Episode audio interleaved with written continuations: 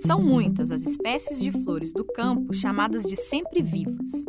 O que une todas elas é o fato de que são muito resistentes. Depois de cortadas e secas por dias ao sol, elas podem durar por anos a fio com boa aparência.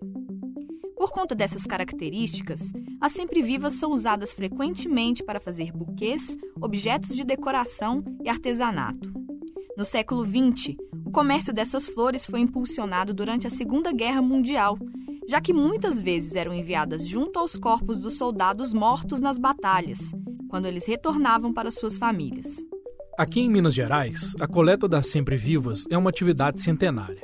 Ela se concentra na Serra do Espinhaço, na região do Jequitinhonha. Lá, cerca de 500 famílias têm sua subsistência garantida por um conjunto de práticas que inclui apanhar e fazer arranjos dessas flores.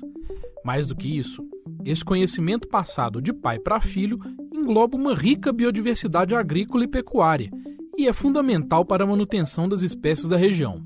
É por isso que a FAO, a Organização para a Alimentação e Agricultura da ONU, está analisando a possibilidade de transformar a prática em patrimônio mundial. Eu sou João Renato Faria. Eu sou Jéssica Almeida e este é o Tempo Hábil, podcast do jornal O Tempo, que toda quinta-feira, a partir das três da tarde, traz assuntos relacionados a Minas Gerais, um olhar mineiro sobre questões mais amplas.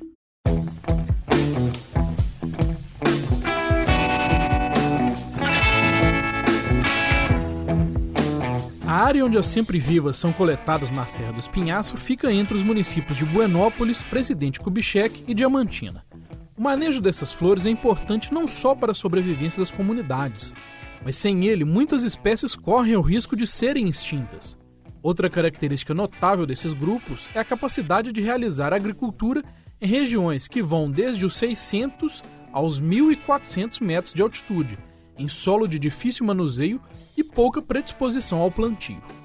Foi por isso que, no fim de julho, representantes da FAO estiveram na região. A missão dessas pessoas era avaliar se a atividade deve receber o selo de sistema agrícola tradicional de importância mundial e, com isso, ser reconhecida como patrimônio da humanidade. Na América do Sul, somente outros dois grupos têm o selo: as comunidades andinas do Peru e os fazendeiros do arquipélago de Chiloé, no Chile.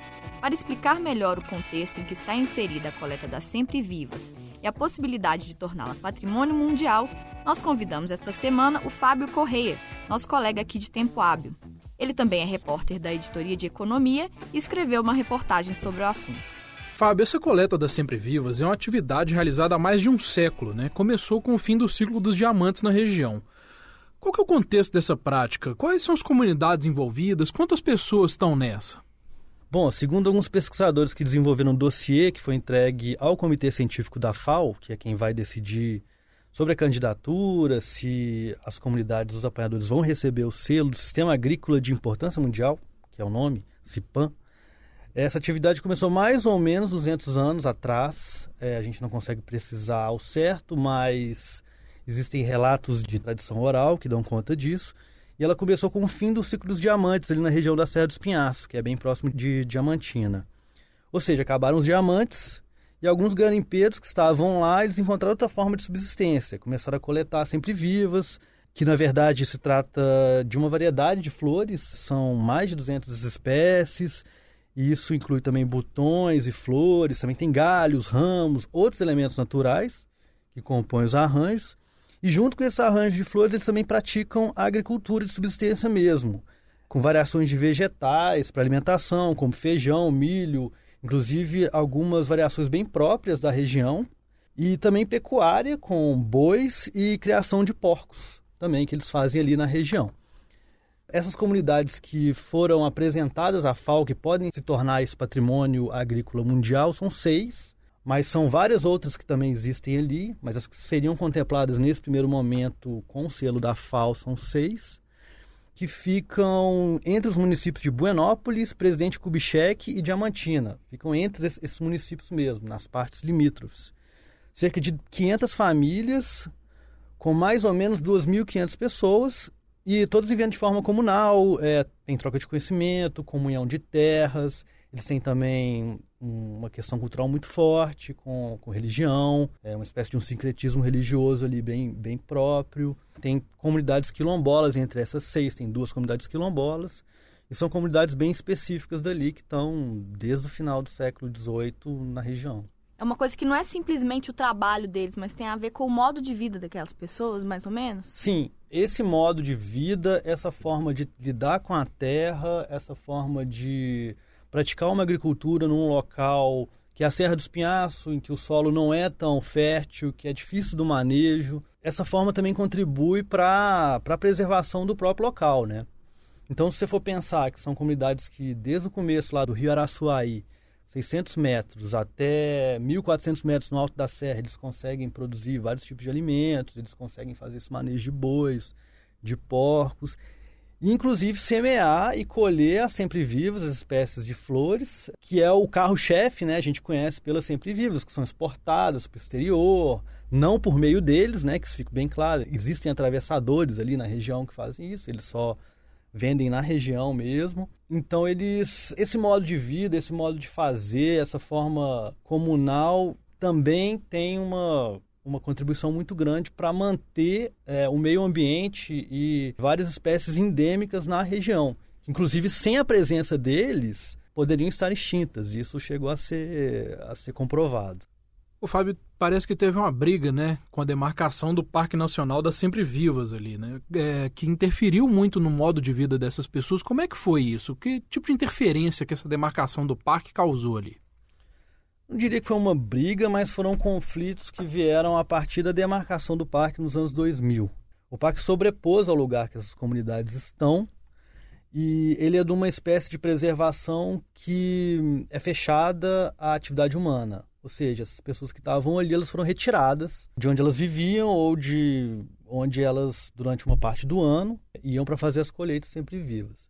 Então, esse parque foi feito no começo dos anos 2000, acho que foi em 2002, e lá para 2005, 2006, 2007 começaram conflitos com órgãos ambientais. Eu conversei com os representantes da comunidade, né, que é o Codesex, que é a comissão que está também fazendo parte dessa, desse movimento.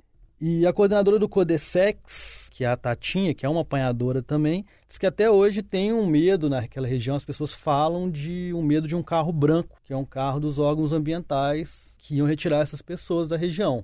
Né? Então teve conflitos mesmo, ela conta que chegou até a arma apontada para a cabeça de alguns integrantes, que teve gente que foi retirado ali da região, foi viver no subúrbio de Diamantina e começou a ter que se confrontar com miséria, com fome, que é uma coisa que as pessoas não conheciam, porque elas têm ali uma subsistência alimentar total. Então, a partir do momento que elas foram para outro local, que elas não sabiam viver, que elas não. Não é que não sabiam viver, mas que tinham que participar de outro tipo de sistema, começaram a ficar vulneráveis a isso também. E, e dentro dos parques, as sempre vivas começaram a morrer. Dentro dos parques, depois de um tempo, começou a se observar que essas espécies de sempre vivas, que na teoria estariam sendo preservadas, começaram a desaparecer.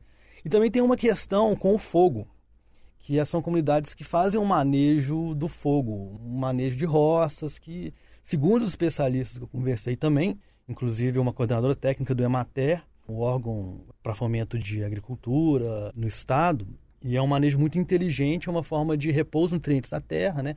Então, como tiraram dali, como esses órgãos ambientais também faziam uma espécie de, de fiscalização desse fogo e proibiam essas pessoas de fazer esse fogo, a mata começou a crescer. Parece que teve dois grandes incêndios, um deles em 2016, porque a mata já estava muito alta. E esse incêndio, naturalmente, não foi feito pelas comunidades. E foram incêndios que causaram uma destruição do parque, segundo eles contam, e que se perderam algumas espécies também. Então, a intervenção dessas populações, dessas comunidades, toda a forma deles de mexer na terra é essencial para que ela continue daquela forma. Nesse sentido, o selo viria para melhorar essa relação entre o parque, a comunidade e as dinâmicas que acontecem ali entre as sempre vivas. Enfim, poderia acontecer? Ah, contempla de uma forma oficial, né? Se você for pensar. Mas o que está acontecendo já é um movimento que já tem um tempo. Essa população já se organizou, principalmente a partir da proposta de de candidatura para o selo da FAO, para patrimônio, eles já começaram, já criaram o Codesex, já começaram a discutir, começaram a demandar e depois desses conflitos eles já começaram a voltar também. Como até a Tatinha falou, é a necessidade faz a prática, né? As pessoas retornaram e voltaram a viver do que elas viviam antes. E foram envolvidos também outras partes é, nessa história, como por exemplo o Ministério Público Federal. O Ministério Público Federal está tentando há algum tempo já uma proposta de TAC, né, de termo de ajustamento de conduta, para mudar a forma de preservação desse parque, né? Parece que já está acontecendo, entre aspas, um relaxamento da fiscalização dos parques, os, as comunidades já estão podendo entrar lá, mas isso não é oficial ainda. O que agora eles estão querendo é mudar mesmo a forma de preservação. Então tem duas formas. Tem a forma de tornar uns, uma reserva de desenvolvimento sustentável, que aí eles não poderiam fazer a pecuária, né? não poderiam soltar boi e tudo, mas poderiam entrar e continuar com a agricultura de certa forma ali. Não sei exatamente quais são os limites, mas há limites, porque o parque vai continuar lá. E a outra é fazer uma reserva extrativista, que poderia soltar bois e fazer criação de outros animais. Poderia ser feita agricultura de uma forma mais, mais ampla, como eles fazem. Mas também, de certa forma, segundo a Tatia me falou, isso também liberaria para a entrada de mineradoras. A gente sabe que na região existem mineradoras ali espreitando. Então, poderia também ser uma faca de dois gumes. Mas, de certa forma, o Estado de Minas Gerais, né, o governo estadual já está muito ciente desse processo e está junto nos, nos diálogos e está ajudando nesse processo, porque é muito interessante para o Estado de Minas Gerais e o governo federal também, né? Se for pensar no Brasil como um todo, você ter a terceira comunidade a ser contemplada como patrimônio agrícola mundial está em Minas Gerais, está no Brasil, né? E não são comunidades que estão tanto na vitrine como uma comunidade andina, como o Machu Picchu, a gente tem o Machu Picchu lá, a gente tem o Chiloé no Chile, que é um destino turístico, né? Os dois são destinos turísticos muito conhecidos, mas a Serra do Espinhaço eu conheço, imagino que, não sei se vocês conhecem também, mas é um lugar maravilhoso também, é um lugar muito agradável. As pessoas conhecem Diamantina, mas ali na região a gente tem várias tem paisagens incríveis e eu acho que, que ajudaria a colocar de alguma forma para turistas estrangeiros da região essas populações ali no, no, no, roteiro e ajudando a preservar também, né? E também tem um lado econômico para essas próprias populações, né? Porque, como eu disse, eles lidam com atravessadores, né? Essas populações, elas colhem as sempre vivas, fazem os arranjos e vendem. E a variação dos preços, eles vendem o quilo para a região. Eles não estão lidando diretamente com a exportação. Eles, existem atravessadores por ali que estão exportando, mas eles vendem, por exemplo, a Tatinha estava me falando que em 2018 eles vendiam por 25 reais o quilo. Em 2019 já é 14 reais o quilo. Então você tem uma variação aí que cai quase pela metade né, do preço. Então você, você tem um selo, você tem um reconhecimento, você tem um diálogo muito maior e uma atenção muito maior de, de outros atores que podem também, inclusive, ajudar na, na diversificação econômica, né? Fábio, a mobilização das pessoas dessas comunidades foi fundamental para essa candidatura, né? Então eu queria que você me contasse um pouco como é que isso se deu lá entre eles. Bom, a candidatura chegou para eles, né, a partir da FAO que estava procurando também um sistema agrícola no Brasil. A princípio foram cinco pré-candidaturas e acabou ficando só com os apanhadores sempre vivos. E para não ser uma, uma escolha também de cima para baixo, né, só para gringo ver, eles também teriam que estar tá fazendo parte daquela discussão. Então eles começaram a se organizar e começaram a discutir: bom, isso é bom para a gente? Não é? O que, que isso vai trazer para a gente? E a partir dali se reforçou uma, uma um diálogo maior com o poder público, né? Porque o governo federal também está interessado, né? O Ministério, o MAPA, né? Que é o Ministério da Agricultura, Pecuária e Abastecimento, também está interessado nisso. A Secretaria de Agricultura, né? Por meio da Mater, também está muito interessado nisso, né? É uma vitrine muito grande para o país. Mas eles tinham que saber exatamente o que, é que acontece, tinham que saber dialogar. E o que é importante para eles ali naquela região também são políticas públicas, né? Porque você está lidando com uma comunidade que também tem, de certa forma, estar inserida no Estado. Estão falando de educação, de saúde. E uma das coisas, por exemplo, eles têm um modo de vida que ele muda de lugar. Então, uma parte do ano eles vão para cima da serra, dependendo da época do ano, vão para cima da serra, vivem em grutas e fazem a extração das, das flores e tudo. Tem um problema com a escola tradicional que as mães não podem levar as crianças os filhos durante essa alguma parte dessa época, porque eles estão na escola, né? Eles não podem largar a escola. Então, isso impede também algumas famílias de irem para cima da, da serra. Então, eles estão atrás também de serem contemplados, que a forma de vida deles seja contemplada por uma escola que, de certa forma, seja mais flexível. Né? Que... Então, ainda que, eles, que esse selo não venha por acaso, fica esse legado deles terem aprendido a se organizar, de certa forma, também, né? Sim, principalmente saber o valor que eles têm, né? Não que eles não soubessem, mas agora eles são ouvidos de uma forma muito mais, uh, mais forte. Principalmente pelos órgãos ambientais, principalmente pelo Ministério da Agricultura, né? E até nessa, nesse diálogo com os parques, né? Poxa, nós já estamos falando aí de mudar a forma com que o parque está fazendo a, há uma, uma possibilidade muito grande de flexibilização para que continue a forma de vida deles tradicional. Porque também as pessoas acabaram aprendendo errando, né? Assim, falando de forma de, de autoridades.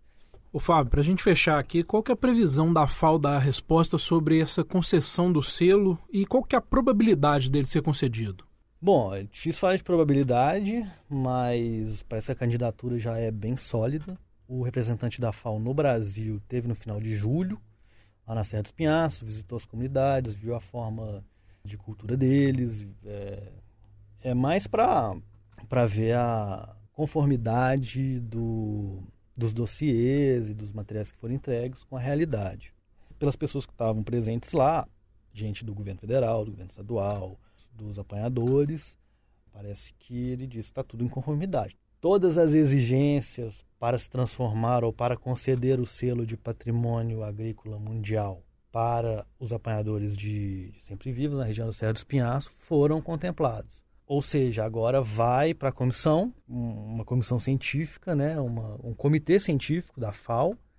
São seis pessoas. Uma delas é esse representante da FAO no Brasil.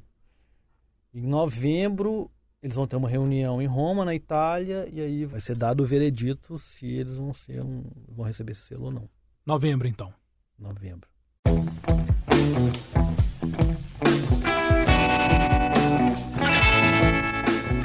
Você ouviu o Tempo Hábil, podcast do jornal o Tempo, que traz toda semana assuntos relacionados a Minas Gerais, um olhar mineiro sobre alguma questão.